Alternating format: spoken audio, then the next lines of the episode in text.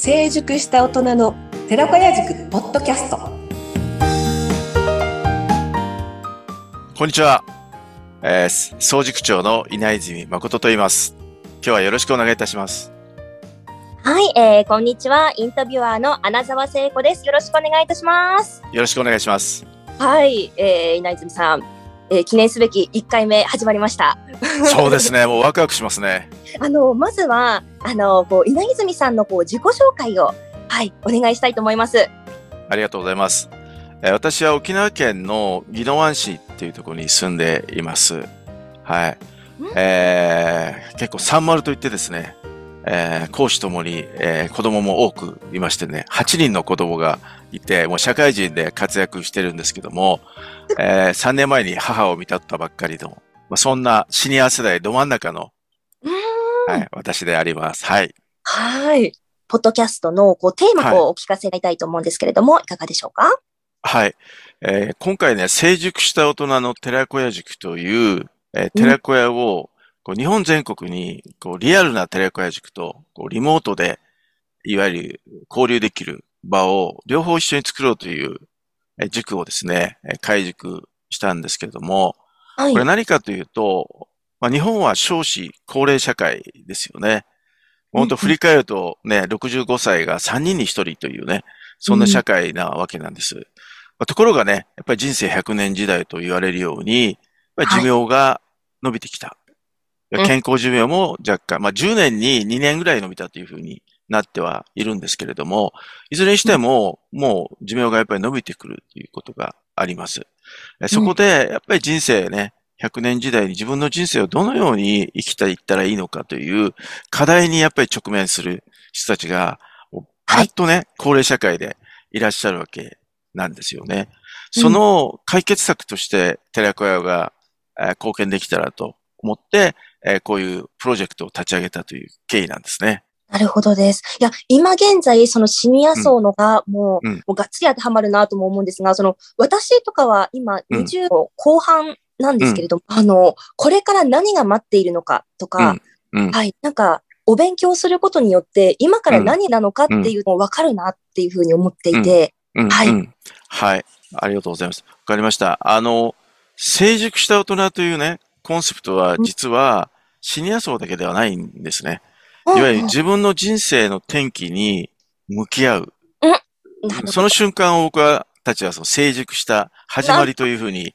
あの、伝えているわけなんですね。ただ、うん、やっぱり社会課題が少子高齢社会ということで、そこに目を向けることで、多くの人たちが、えどんな、これから未来、人生100年時代になるんだろうという、着目する、まあ舞台に立ってるのが僕たちだっていうことなんですね。ですから、はい。アナザーさんはね、あの、そういう意味では観客ですけど、近い将来自分もそうなるのかなということで、うん、まあ疑似体験が目の前で見てるような、うん、あの、そんなことだというふうに私たちは思っていて、はい。だからまあいろんなことを経験し、体験し、まあ人というのは痛みを、痛みがあってね、初めて傷ついたら気がつくということが、やっぱ多くあるわけなんですけども、それが誰かのやっぱりお役に立つということが、えー、あるんですけど、一人一人がそれに、いや、そんなことは、そんなことないよねっていうこと、方がね、いっぱいいらっしゃるんですけど、実はいろんな人にお役に立つと。もう些細なことでも、やっぱり経験という体験は、未来へのね、うん、い。わゆる創意工夫、知恵に変わっていくっていうね、えー、ことがあるので、はい、そんな場を提供できるのが、この寺子屋塾ではないかというふうに考えているんですね。はい。わあ、なんか皆さん、こう、本当にこう、自分事としてほしいですね。なんかあの、えっ、ー、と、今後、あの、どんなふう展開していこうとお考えですか、うん、はい。ありがとうございます。あのー、やっぱり寺子屋塾というのは、もう一つ狙いがあって、何かというと、はい、2040年には実は、実は自治体が消滅すると言われています。半分以上の自治体がなくなる。うん、だから僕は沖縄県に今住んでますけども、沖縄県のみ子供たちが出生率が上がっていて、成長してるんですけど、ね、東京の隣の群馬県とかっていうのは、もう消滅都市になってるわけなんですよ。うん。だから、その47都道府県に、こう、塾長を置くことで、地域の、はい、創生ですね。うん。まあ、一言で言うと、観光という言葉があります。それ何かというと、光を見るというふうに観光というのは書きますよね。うんうん、はい。その光とは何かというと、その土地にある、やっぱり風土や文化、そして人の賑わい、彩り、いろんなですね、えー、そういった、えー、いわゆる価値、高いものが、実は私たちの足元にあって、それを見に行くのが光を見る観光なんですね。なるほど、うん。ですから、やっぱり今コロナ禍になって、なかなか海外に行ったり来たりできない。で、高齢社会になって移動という手段が、えー、まあネットワークを使ったこういうね、リモートでの機会も増えていく。ですから、それを、その時流に合った形で、えー、必要な時には、この地域に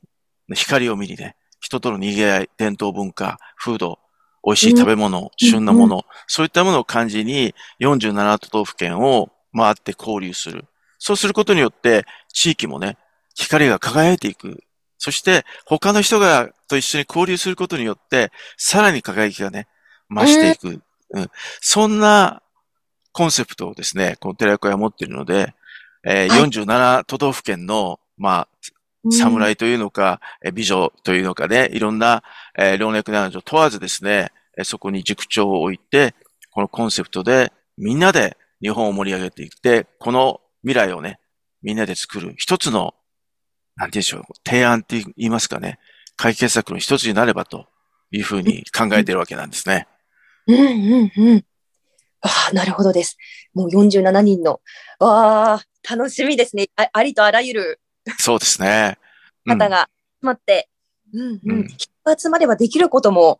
もう変わってきますね、うん、そうなんですよね。はい。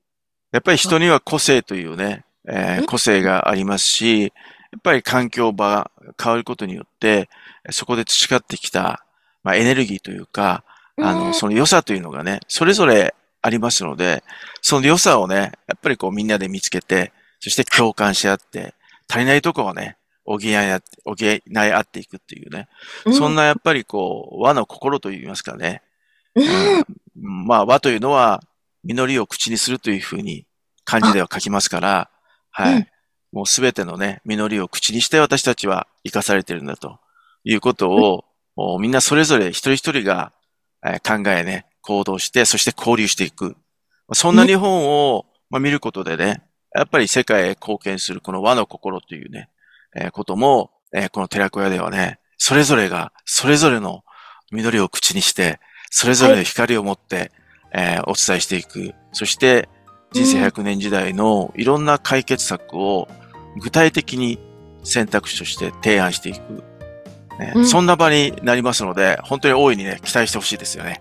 はい。確かにもうね、これからもいろんなこう塾長の方の話も聞けるというのが、もう本当に楽しみです。はい。今後ともよろしくお願いいたします。はい、ありがとうございます。ありがとうございます。